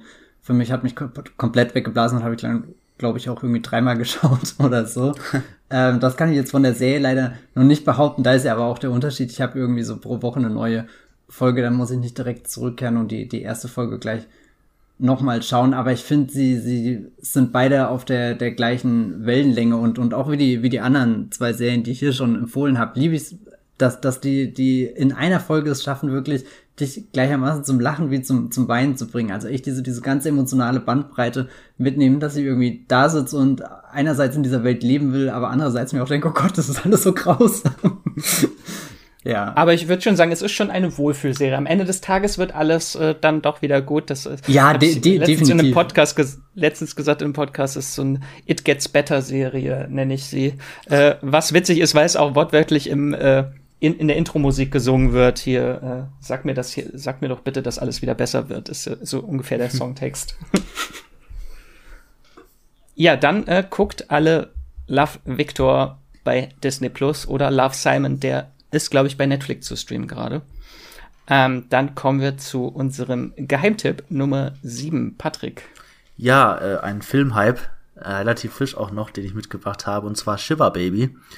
Ähm, den gibt's aktuell bei Mubi zu streamen. Ich weiß gar nicht, ob Mubi schon mal bei Streamgestöber ein bisschen erwähnt wurde, davon geschwärmt, geschwärmt wurde, was das ist. Ähm, das ist ein eher nischiger Streamingdienst, der jetzt nicht so mit den bekannten großen mithalten kann von der Popularität her. Es ist eher so ein, ich würde sagen, geht schon in die cineastische, anspruchsvolle Richtung. Ähm, es ist sehr selektiert da qualitativ. Es kommt immer jeden Tag ein neuer Film ins Programm und dann rotiert das im Prinzip so monatlich durch. Nach 30 Tagen verschwindet eben dann der Film wieder. Es kommt immer wieder neuer nach und so weiter. Und ähm, da ist eben jetzt auch mittlerweile Shiver Baby da, bei, bei Mubi aktuell. Und das ist eine, eine kleine, feine Filmperle, wie man so schön sagt, ähm, von der Regisseurin Emma Seligman. Die hat vorher, die ist auch noch relativ jung, ich weiß jetzt nicht genau ihr Alter, aber die ist erst so um die 30 und hat vorher zwei Kurzfilme gemacht, unter anderem auch eine Kurzfilmversion von Shiver Baby, die, ähm, das war im Prinzip eine Szene aus dem längeren Film jetzt, die, mit der sie sich da erstmal ausprobiert hat. Und ähm, ihr längerer Film jetzt, Shiver Baby, der, wobei Langfilm muss man auch ein bisschen zurückrudern. Der Film ist gar nicht so lang, er hat eine angenehme ähm, Laufzeit von so um die 75 Minuten nur, ähm, was äh, sehr angenehm ist auf jeden Fall. Und ähm, es geht darum, kurz erklärt, um eben, also erstmal aus dem Titel Shiva, das ist, ich dachte erst, als ich das früher gelesen habe, den Titel, das heißt Shiva Baby, aber es hat nichts mit der hinduistischen Gottheit tatsächlich zu tun, sondern ähm, Shiva ist ein, ein Bauch äh, im jüdischen Glauben, wenn eine, ein, eine Person verstorben ist, dann gibt's ähm, so eine einwöchige Trauerphase, das nennt sich eben dann Shiva. Und da ist ein Teil davon ist eben, dass sich die komplette Großfamilie da in dem Haus äh, zusammenfindet, ähm, der der, der Angehörigen der verstorbenen Person und da so ein bisschen eben Beistand leistet. Das ist so eine Art Trauerfeier, wo alle zusammenkommen und sich so ein bisschen, wo dann eben die, die Hinterbliebenen ähm, getröstet werden, denen Beistand geleistet wird. Und äh, die Hauptfigur ähm, von Shiva Baby ist Danielle ähm, so eine junge Frau auch, es, es spielt sich alles in, in New York ab, eben in dieser jüdisch-orthodoxen Gemeinde New Yorks und ähm, die Hauptfigur Danielle ist so eigentlich eine typische moderne Figur, so sie ist eine junge Frau, die nicht ähm, genau weiß, was sie mit ihrem Leben anstellen soll. Sie studiert ähm, Gender Studies, was jetzt nicht so dieser ähm, zukunftsorientierte, erfolgsversprechende Studiengang ist.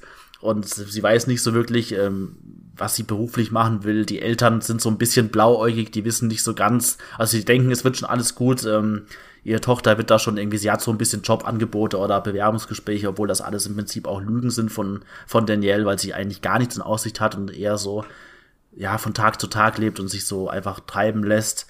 Ähm, die Eltern, das ist auch ganz witzig, sie ist halt auch so in dieser typisch bisschen privilegierten Situation, dass die Eltern ihr, ihr, ihre Miete bezahlen, die Rechnungen bezahlen, auch so ein bisschen scherzen, ja, äh, unsere Tochter hat noch nie selbst eine Rechnung bezahlt oder sowas. Also es ist schon so ein bisschen die, die privilegierte Situation, aber es geht ähm, eben in, in dem Film darum, dass Danielle mit ihren Eltern zusammen zu so einer Shiva-Trauerfeier gehen muss und äh, da ist so ein bisschen der Running Gag auch gleich am Anfang des Films, dass sie selbst erstmal gar nicht weiß, wer ist überhaupt gestorben. Sie fragt dann auch bei ihren Eltern oder Leuten da so nebenbei nach, hey, wer ist überhaupt gestorben oder so. Sie weiß gar nicht, wo, wer das überhaupt war.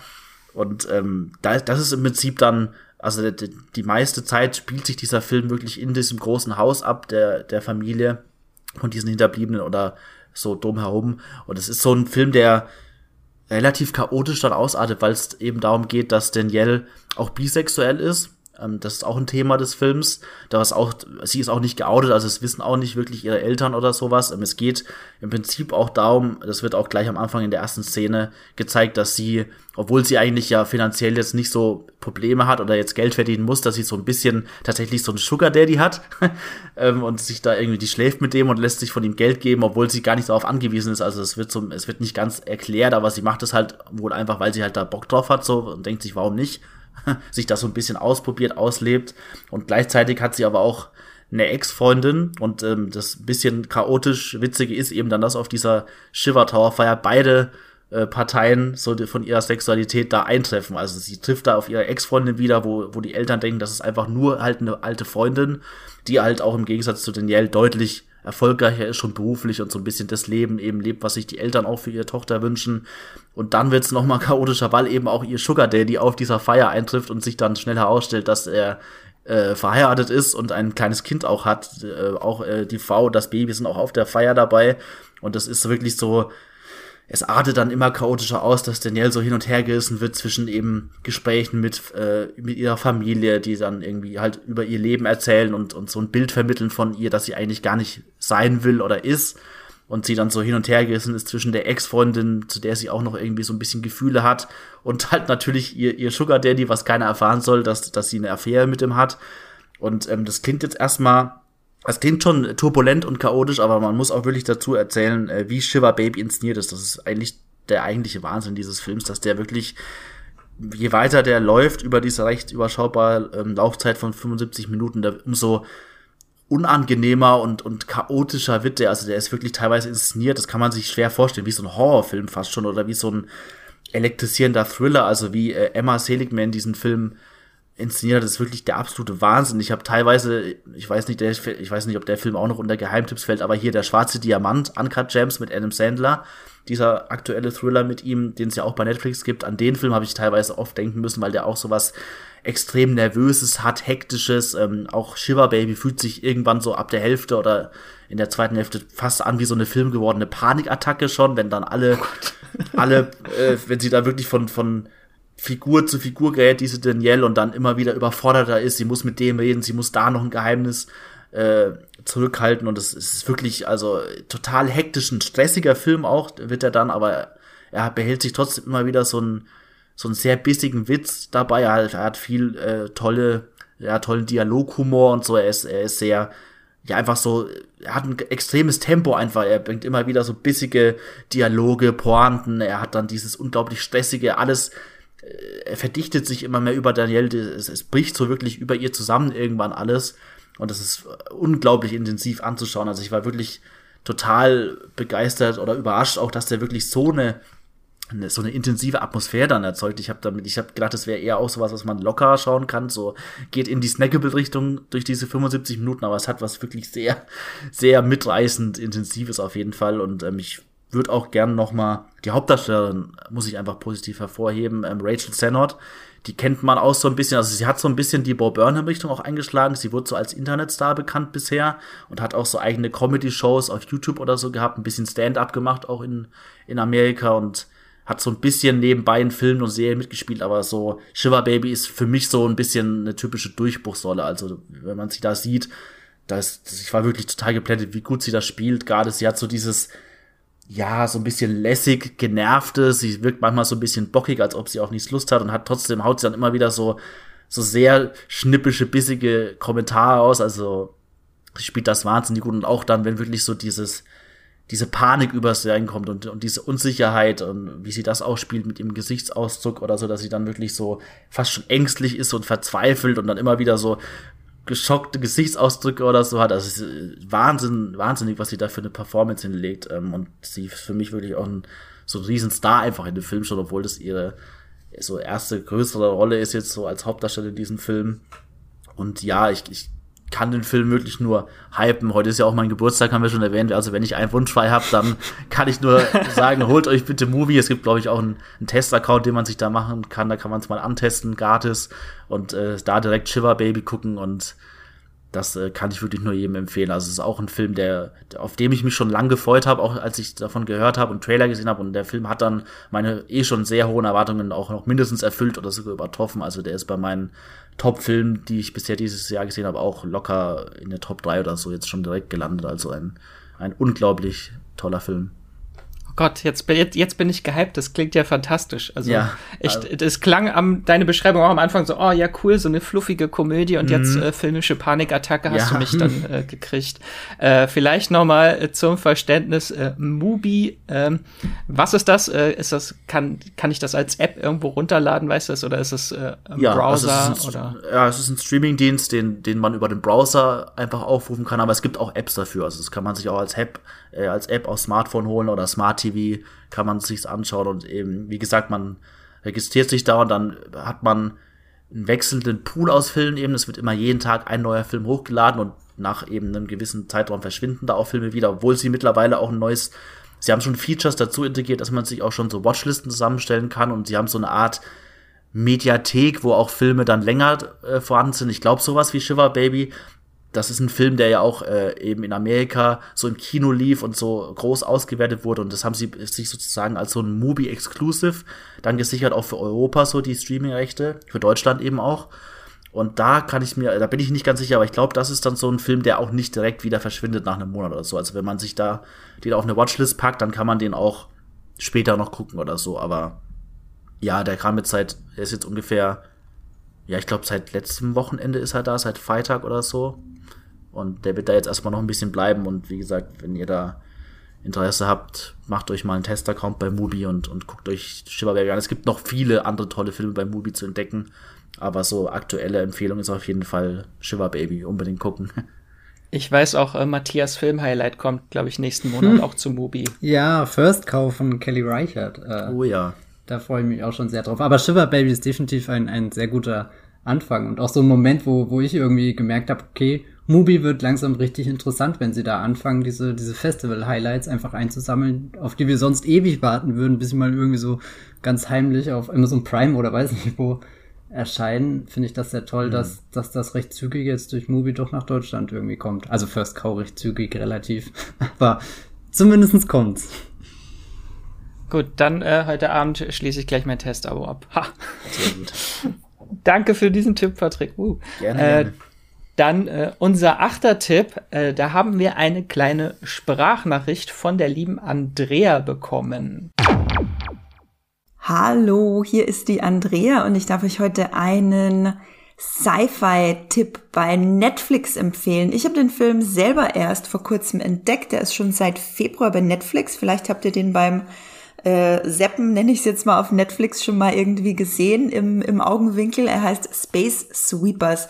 Das ist der erste große südkoreanische Blockbuster im Weltraum. Und wow, die haben da gleich ein ordentliches Ding hingelegt.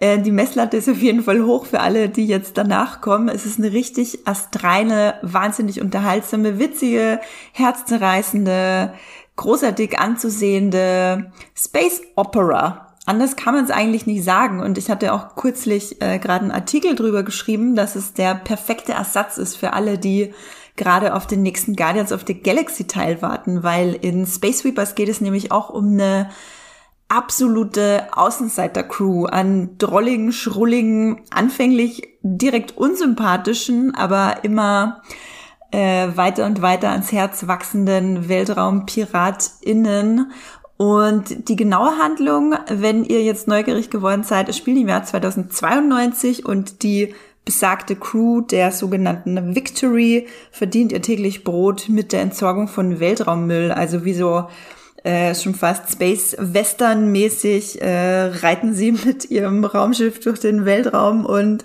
fangen in äh, halsbrecherischen Manövern Schrottteile ein. Und bei einem dieser Manöver finden sie an Bord von so einem kaputten alten Raumschiff ein kleines Mädchen. Und dann wird alles ziemlich wild, weil sie rausfinden, dass dieses Mädchen äh, offenbar eine Androidin ist und sehr gefährlich und dann wollen sie sie für viel Lösegeld verscherbeln und das setzt sie auf die Ziel, äh, das macht sie zur Zielscheibe für einflussreiche Personen und Persönlichkeiten. Ich kann euch diesen Film nur wahnsinnig ans Herz legen. Alle, die was für Sci-Fi übrig haben, alle, die was für Underdog und Außenseitergeschichten übrig haben, die was übrig haben dafür, wenn Außenseiter zu einer Familie zusammenwachsen und äh, gegen sich über Gut und Böse erheben und ihr Ding durchziehen bis zum Ende guckt Space Sweepers bei Netflix. Mich hat er wirklich zum Staunen, zum Lachen und zum Weinen gebracht. Ich hoffe, ich habe jetzt nicht zu viel versprochen. Er erfindet das Sci-Fi-Opera-Rad bestimmt nicht neu, ist aber wahnsinnig gute Unterhaltung für einen lauen Sommerabend, wenn ihr genug habt von der Hitze da draußen. Dann gebe ich wieder zurück. Super, vielen lieben Dank, Andrea. Also nochmal äh, Space Sweepers bei Netflix, ein kleiner Sci-Fi. Geheimtipp ist, äh, war jetzt die zweite Ausnahme heute. Der Film hat 249 Bewertungen beim Moviepilot.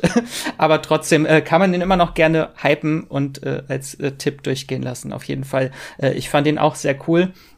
Äh, sollte man vielleicht noch dazu sagen, dass äh, ich habe es immer mal ein bisschen in den Kommentaren gesehen mit der Tonspur. Äh, man muss äh, viel lesen bei dem Film, weil es ist nicht komplett synchronisiert auf Deutsch, weil die Figuren alle unterschiedliche Sprachen sprechen und Deutsch, äh, der synchronisierte Teil ist nur ein sehr kleiner Teil von dem ganzen Film. Also muss man viel Untertitel noch dazu lesen. Habt ihr den zufällig gesehen? Nee, noch nicht. Tatsächlich, aber auch schon ein bisschen her. Ich mochte den sehr. Hatte, hatte definitiv diese, diese Guardians-Vibes, dieses Space Adventure und so. Schön übertrieben knallig alles, ja. Ich hatte mich tatsächlich ein bisschen an Cowboy Bebop erinnert mhm. gefühlt, wo er jetzt oh. auch bei Netflix bald äh, die Realverfilmung kommt. Schon, schon mal ein guter Testlauf gewesen. Genau. Das ist so zum Vorbereiten für die Wartezeit auf Cowboy Bebop dann. Ähm, dann unser neunter Tipp. Matthias, du hast noch eine besondere Serie mitgebracht. Ja, tatsächlich. Also ich bin jetzt auch irgendwie ganz nervös, Max, dass du die so weit nach hinten getan hast. So, so die ganze Zeit rede ich hier über die, die, die schönen viel gut Sachen und jetzt kommt äh, The Underground Railroad. Das ist definitiv die Serie dieses Jahr, die mich. Jetzt kommt der Gut Punch, ja. Ja, die mich einfach am meisten beschäftigt hat. Also das Ganze passiert auf dem gleichnamigen Buch The Underground Railroad von Colson Whitehead. Das ist, wenn man so die letzten paar Jahre die amerikanische Literatur beobachtet, hat definitiv ein Buch, was, was immer wieder empfohlen wurde, was, was unglaublich intensiv geschrieben ist und die Prämisse ist, dass wir auch wieder ins 19. Jahrhundert eintauchen. Äh, die Sklaverei existiert in Amerika, aber wir folgen einer jungen Frau, die versucht, dem, dem Horror der, der Plantagen im Süden zu entkommen und zwar über die Underground Railroad. Darunter versteht man eigentlich im historischen Kontext ein äh, Netzwerk,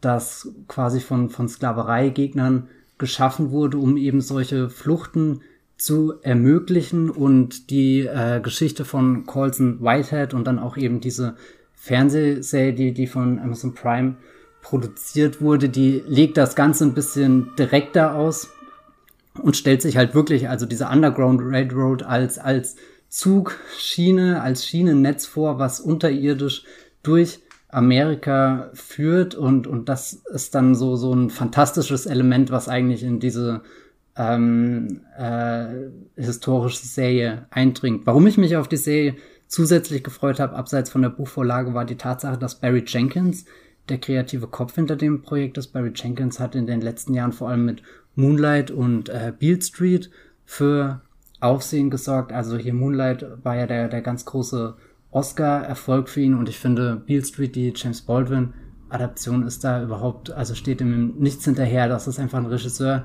von dem würde ich aktuell ohne mit der Wimper zu äh, äh, blinzeln, ohne zu zögern, würde ich einfach alles schauen, weil, weil er eine Filmsprache entwickelt hat, die mich einfach in den Band zieht, da steckt so viel Schönheit und Erhabenheit in jedem seiner Bilder, aber auch ein ganz äh, tiefes Verständnis für die Bürde und die Last, die die Figuren mit sich herumtragen. Und, und da war ich natürlich sehr gespannt, wie, wie er sich diesem kniffligen Stoff annimmt und, und was für einen Weg er da findet, um, um das eben in eine, in, eine, in, in, in eine Filmform oder jetzt in diesem Fall in die Serienform zu übersetzen. Ähm, was ich sehr angenehm fand, ist, dass er nicht versucht, irgendwie ganz getreu der, der Vorlage sich entlang zu hammeln, äh, zu hammeln, das sagt man nicht, entlang zu hangeln, ähm, sondern er nimmt sich da schon eigene Schwerpunkte und, und Dinge heraus, die er besonders erforschen will und, und er spult jetzt auch die Geschichte überhaupt nicht so ab, dass er sagt, er hasste da jetzt von einem Kapitel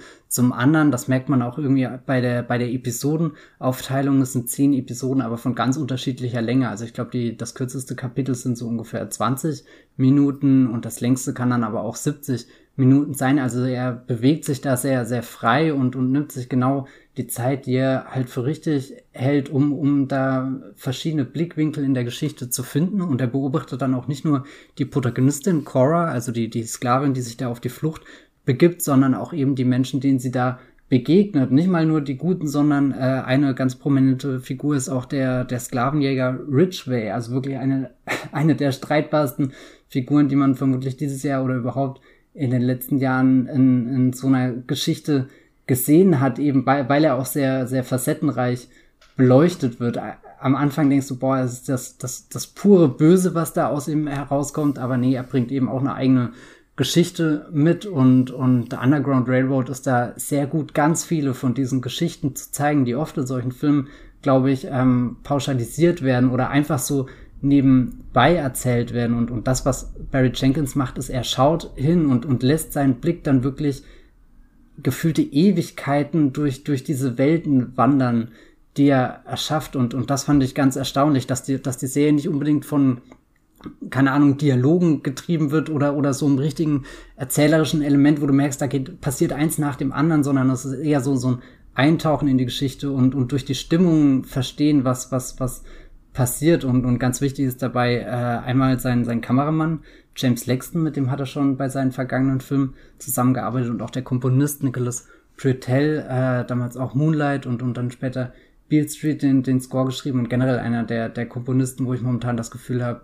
dass das ist eine der, der aufregendsten Stimmen, die da existieren und, und die drei zusammen, die, die schaffen wirklich eine, eine Atmosphäre, die, das ist, das ist unglaublich. Also ich, ich weiß gar nicht, wie ich es anders beschreiben soll und ich merke auch, wie, wie ich immer noch diese, diese Serie verarbeite, weil da so viel drinne steckt und, und weil ich mir nicht sicher bin, darf ich darüber überhaupt, überhaupt staunen, weil es so schrecklich ist, aber ich glaube, da, das ist eben dieser, dieser Balanceakt, den, den Barry Jenkins so gut hinkriegt, dass, dass die Serie eben vom Schrecken erzählt, aber nicht vom Schrecken als ausbeuterisches, exploitatives Element und dass dann auch nicht so, so was Doofes passiert wie irgendwie so ein White Savior, also eine, eine weise Figur irgendwie, die den schwarzen Figuren äh, hilft, sie, sie rettet, sondern, ja, ich weiß nicht, er, er findet da doch, doch bessere Einstiegspunkte, um das begreifbar zu machen, aber gibt den Figuren dann auch ganz viel Menschlichkeit und eigene Geschichte und eigene Wurzeln zurück und, und eigentlich das, das Faszinierendste finde ich, jetzt gibt es da diese, diese zehn Episoden auf Amazon, die diese Serie umfasst und die auch komplex sind und, und, und viel Stoff bieten. Aber das, was mich fast am meisten in den Bann gezogen hat von Underground Railroad, ist ein zusätzlicher, ja, ähm, weiß nicht, ob man sagen kann, Kurzfilm, aber ein, ein Video, was ähm, Barry Jenkins auf Vimeo ähm, veröffentlicht hat. Und das Video heißt einfach The Gaze. Und da, da zeigt er einfach die Figuren in der Serie, die jetzt nicht zwangsläufig im Mittelpunkt stehen, sondern die du eher als äh, Statisten im Hintergrund wahrnehmen würdest, meinetwegen auf einer dieser Stationen der Underground Railroad oder am Anfang auf den äh, äh, äh Plantagen im Süden. Und, und dann schaut er einfach diese Figuren in der Umgebung an, nähert sich langsam mit der Kamera, umkreist sie manchmal, manchmal ist es auch nur eine statische Aufnahme und, und du siehst das alles an einem unglaublichem Licht, was fast schon wieder magisch wirkt, aber auch irgendwo was, was bedrohliches aufkommen lässt. Also so, so ganz, ganz spannendes Spiel eben, eben mit der, mit der Stimmung und auch wieder die, die Musik von Nicholas Britell dazu. Also es ist wirklich sehr, sehr, sehr immersiv, könnte man fast schon sagen und, und deswegen definitiv nichts, was man einfach so nebenbei gucken kann. Also ich habe das auch selbst bei mir gemerkt. Ich hatte mich gemeldet dafür, den Text auf Moodplot zu der Serie zu schreiben und Max hatte mir auch irgendwie geschrieben, hier, du kannst schon Screener schauen und ich habe gemerkt, wie ich diese Screener vor mir hergeschoben habe, weil ich einfach Angst hatte, da einzutauchen in die Welt, weil, weil ich eben von der Buchvorlage wüsste, das wird nicht einfach werden und auch irgendwie nervös war generell, was wird das denn jetzt? Und dann ist auch irgendwie so Vorfreude dabei mit, das ist ein neues Barry Jenkins Projekt und, und dann habe ich mir da wirklich, habe ich mich lange drauf eingestellt, dass ich jetzt diese Serie schauen werde und habe sie dann am Wochenende in, in drei Stücken, äh, Freitag, Samstag, Sonntag, mir aufgeteilt. Ich würde es euch ehrlich gesagt empfehlen, nehmt euch für jede einzelne Episode irgendwie so einen Abend Zeit, weil, weil die Kapitel gehen recht tief und, und sie sind auch, also die, die Episoden an sich sind, sind sehr schön abgeschlossen. Es ist, arbeitet nicht wirklich mit äh, so, so Elementen wie, wie krassen Cliffhangern. Also das ist auch irgendwie diese, diese Serienstruktur ist drinne, aber ich glaube, wenn man eine Episode davon schaut, dann, dann ist das äh, der, der, der beste Weg, um sich auf, auf diese lange Reise einzulassen. Ich glaube, ihr habt. Ich würde, ich würde auch sagen, dass das schon eigentlich schon fast so wie kleine abgeschlossene Filme sind, die so leicht miteinander verbunden sind. Also nicht alle, äh, aber viele sind halt wie so kleine ja. Minifilme mit eigenen Genres. Ich weiß nicht, war das die dritte Folge, äh, wo die Protagonistin dann auf einem äh, Dachboden eingeschlossen ist mit äh, da gibt's auch Gastdarstellerin Lily Rape äh, spielt da mit und das hatte Horror-Vibes. Einfach diese äh, Hausbesitzerin, die Hausherrin, die dann da unten drunter lebt und diese ganze Bedrohlichkeit in der Folge, das hatte schon wie so ein Thriller-Vibe ja. und ich äh, finde sie auch äh, großartig. Ich hatte tatsächlich ein bisschen Problem. Ich habe sie mir auch sehr eingeteilt. Also ich habe so jeden zweiten Tag eine Folge geguckt und hatte dann später äh, ein bisschen das Problem, wieder reinzufinden. Also so, am mhm. Anfang ist ja wirklich so dieser Wow-Faktor. Äh, hammer tolle Bilder, äh, aber irgendwie so nachher habe ich so ein bisschen den Zugang verloren zu der Serie. Deswegen weiß ich nicht, wo so der ideale, die ideale, der ideale Weg ist. Äh, es, es gibt keinen idealen Weg vermutlich. Äh, ich habe auch auf Moviepilot ist jetzt die Serie auch gar nicht so gut bewertet mit 6,9, aber auch nur 64 Bewertungen. Ähm, ich weiß nicht, woran es liegt, warum sie so schlecht ankommt. Also sie hat auf jeden Fall eine bessere, viel bessere Bewertung verdient. Ich weiß nicht, ob es daran liegt, dass es dieser Magical Realism vielleicht auch ein bisschen die Leute abschreckt, ja. weil einige gedacht haben, das ist jetzt wirklich so ein Plantagendrama, aber das ist es ja nicht. Da ist ja schon sehr viel historischer Kontext vermischt. Mit, mit eben Und das ist jetzt ja kein, ja, ja. Ich würde aber schon sagen, das ist so, so rein das, was ich dieses Jahr an, an künstlerischer Schaffenskraft in einem Werk gesehen habe. Und da bin ich vielleicht wirklich zu sehr der, der Barry Jenkins Fanboy, aber also da, da kommt für mich dieses Jahr wirklich nichts ansatzweise ran. Kein, kein Film, keine Serie, die ich, die ich sonst gesehen habe, irgendwie, was, was da alles drinne steckt. Also ich bin, lasst euch bitte nicht von, von der, der, dieser jetzt doch eher enttäuschenden Durchschnittswertung da abschrecken, sondern auf keinen Fall. Ich finde, das ist ein, ein sehr lohnendes Unterfangen. Ich habe es immer noch nicht gesehen, leider. Aber es steht von allen Sachen, die wir heute besprochen haben, auf meiner Watchlist. Aber Patrick, das ist doch genau das Auteur-driven uh, Serious Cinematic ja, Experience, was du so hab, Ja, klar. Das, aber da ist es eben so das Problem. Ich habe fast schon Angst, dass es zu Auteur-driven ist, weil ich äh, liebe auch die Barry Jenkins Filme, die er bisher gemacht hat. Aber ich habe echt ein bisschen Angst, dass er da, wenn er da so neun, zehn Stunden lang sich so auslebt mit seinem sehr ja, wie soll man es nennen, sinnlich poetischen Stil, den er da fährt, mit der Thematik zusammen, dass das ein bisschen so ein Sättigungs-Erschöpfungseffekt für mich hat. Ich bin auch, ich würde auch überlegen, wie ich die gucke, wenn ich sie dann gucke. Wahrscheinlich, also so wie du gesagt hast, eine Folge am Abend oder so, vielleicht auch auf zehn Abende verteilt. Das ist vielleicht wahrscheinlich dann das, was ich äh, am liebsten auch machen will. Aber die, also für mich wird da trotzdem dieses Jahr, ich weiß noch nicht wann, aber kein Weg dran vorbei, dass ich die auf jeden Fall noch gucke. Ja, so wenn du eine Serie guckst, die nicht Marvel ist, dann mhm. Underground Railroad dieses Jahr. Ja, also die, ist, die muss ich auch noch sehen, auf jeden Fall. Ja. Sehr schön. Ihr habt es hier gehört, äh, guckt alle The Underground Railroad. Äh, kann man nur euch ans Herz legen, die Serie. Genau, und dann kommen wir auch schon zu unserem letzten Geheimtipp für heute. Und da haben wir eine kleine Sprachnachricht von unserer lieben Chefredakteurin Lisa bekommen. Mein Geheimtipp ist Young Doctor's Notebook. Das ist eine britische Serie, so von 2012, glaube ich, die äh, aktuell erste und zweite Staffel in der ARD-Mediathek zu gucken ist. Ähm, es geht um einen jungen russischen Arzt, gespielt von Daniel Radcliffe, der den meisten wahrscheinlich aus Harry Potter ein Begriff ist, der hat sein Medizinstudium in Moskau beendet und wird dann in so eine ja, Dorfklinik im russischen Hinterland versetzt, Anfang des 20. Jahrhunderts. Ähm, dort verzweifelt er komplett, weil absolut isoliert von allem, alles ist sehr, sehr rückständig. Und ähm, die einzige Person, die ihm da wirklich, wirklich nahe ist, ist so eine, ja, so ein Abbild seines älteren Ichs, gespielt von John Hamm. Das äh, ältere Ich weiß dann natürlich auch schon, was alles so passiert ist und versucht ihm so mit Rat und Tat zur Seite zu stehen. Denn der junge russische Arzt ist irgendwann so verzweifelt, dass er Morphium abhängig wird, um seinen Alltag da durchzustehen. Das klingt jetzt sehr, sehr dramatisch und sehr, sehr düster und es ist natürlich auch düster. Es ist aber auch unglaublich liebevoll und witzig. John Hamm und Daniel Radcliffe spielen großartig.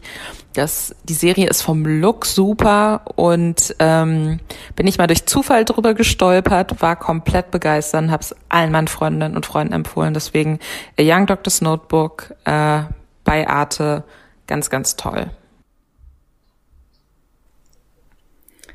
Ja, danke, Lisa, für diesen kleinen äh, Tipp, Serientipp. Äh, guckt gerne Young Doctor's Notebook, könnt ihr bei der, in der Arte Mediathek aktuell gucken oder auch, äh, haben jetzt wahrscheinlich nicht so viele von euch beim Amazon Channel BBC Player. Hm.